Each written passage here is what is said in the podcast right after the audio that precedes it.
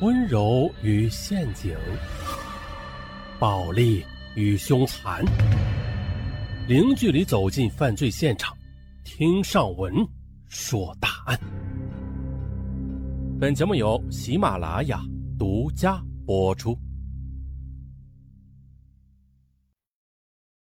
好消息，好消息！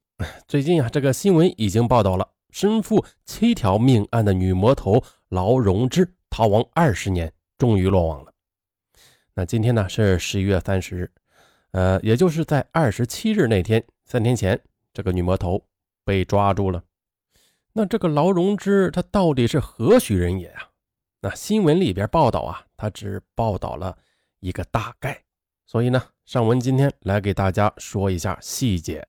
下面尚文说的这个细节啊，是一位听友啊加着尚文的微信提供给尚文的，在此呢表示感谢。咱们开始。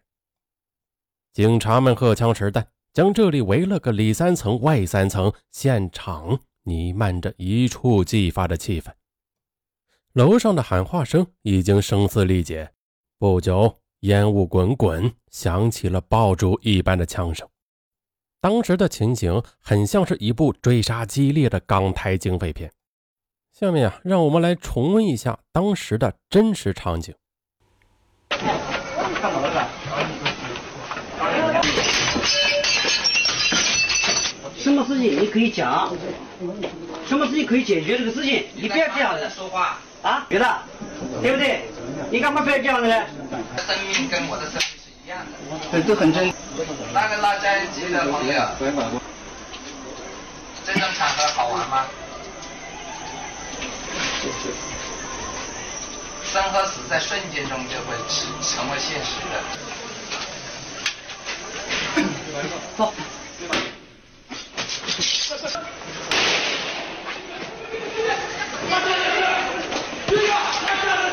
看不能别打。看不能别打。看不能别打。别打。慢点，慢点，慢点，慢点，慢点。好，刚才那个声音呢，是。一段视频的声音啊，在腾讯新闻里边啊已经推送了啊，听友们应该有很多听友都看到的啊。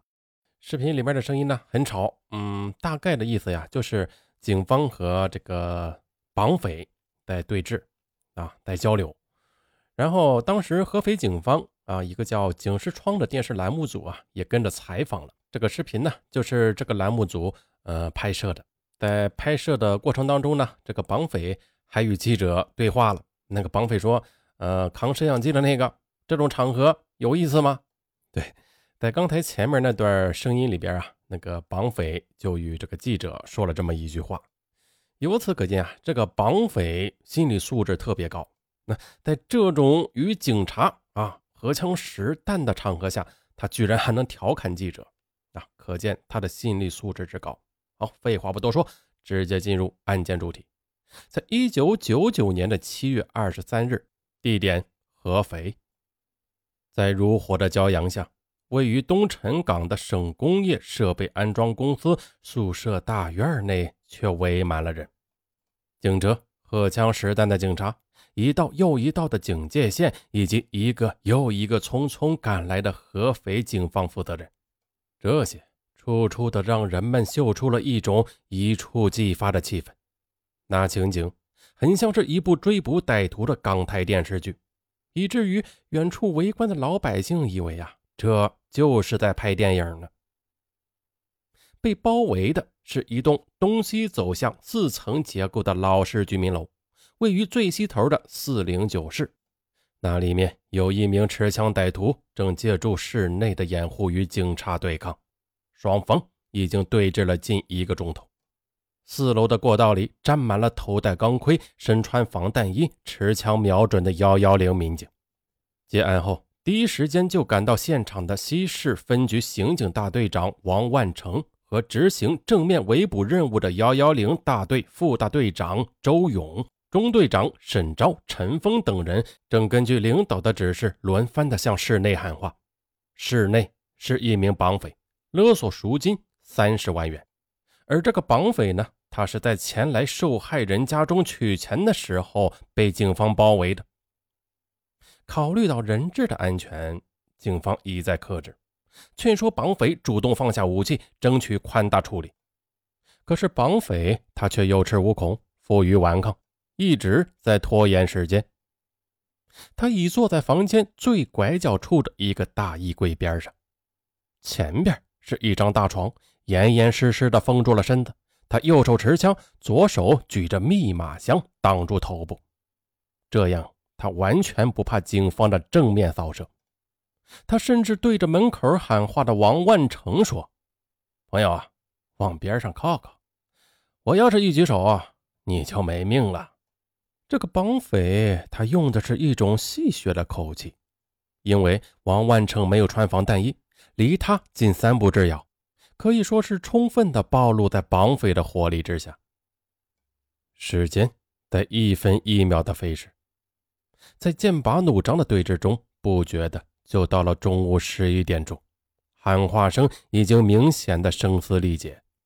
为了减少人员伤亡，争取时间营救人质。杜明克副局长下令使用防爆枪，对室内释放催泪瓦斯。顿时，四零九室烟雾弥漫，但是绑匪却仍然不出来。直到漫长的两分钟后，他实在是憋不住了，这才冲出房门，倚着门框对民警连连开枪。杜明克他大声命令说：“开枪！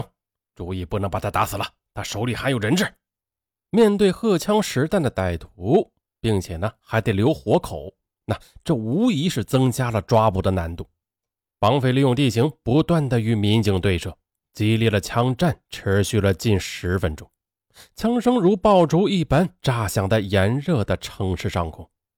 当此紧急关头，这就看出幺幺零这支快速反应部队的身手了。由周勇、沈昭、陈峰三人组成的高中。低立体交叉火力网始终压住绑匪，使他无法抬头。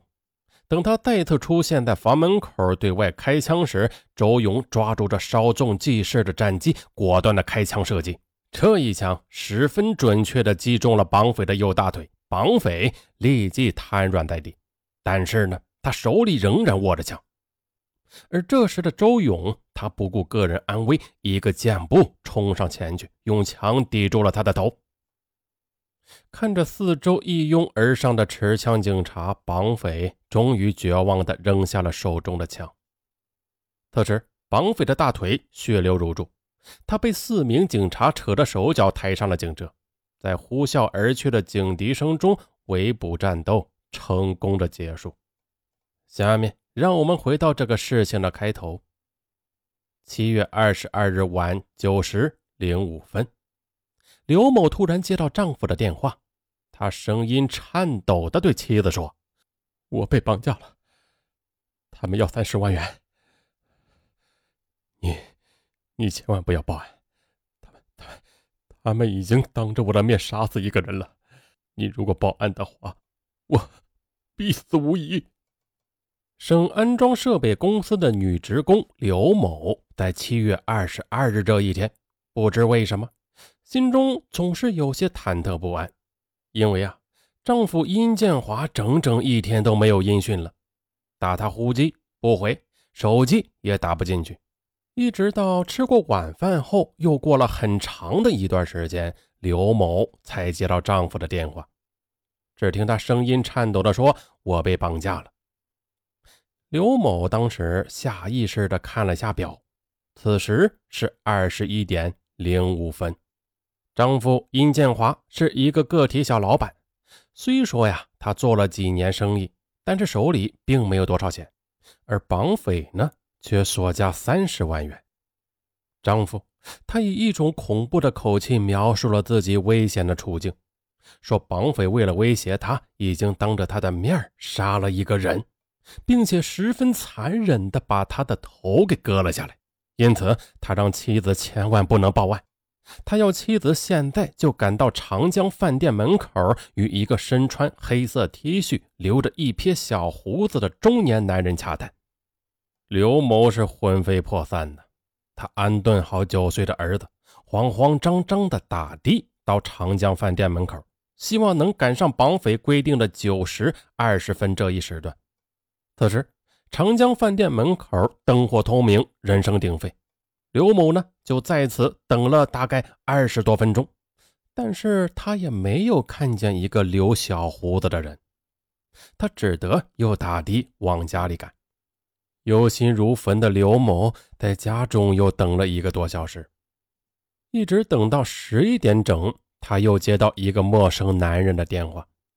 这个男人说着一口标准的普通话，声音呢也很冷。你要和我好好配合，这样才能保证你丈夫的安全。今天呢，你先准备一万元钱，明天上午九点，我再给你去电话。不等刘某回答，他就把电话挂断了。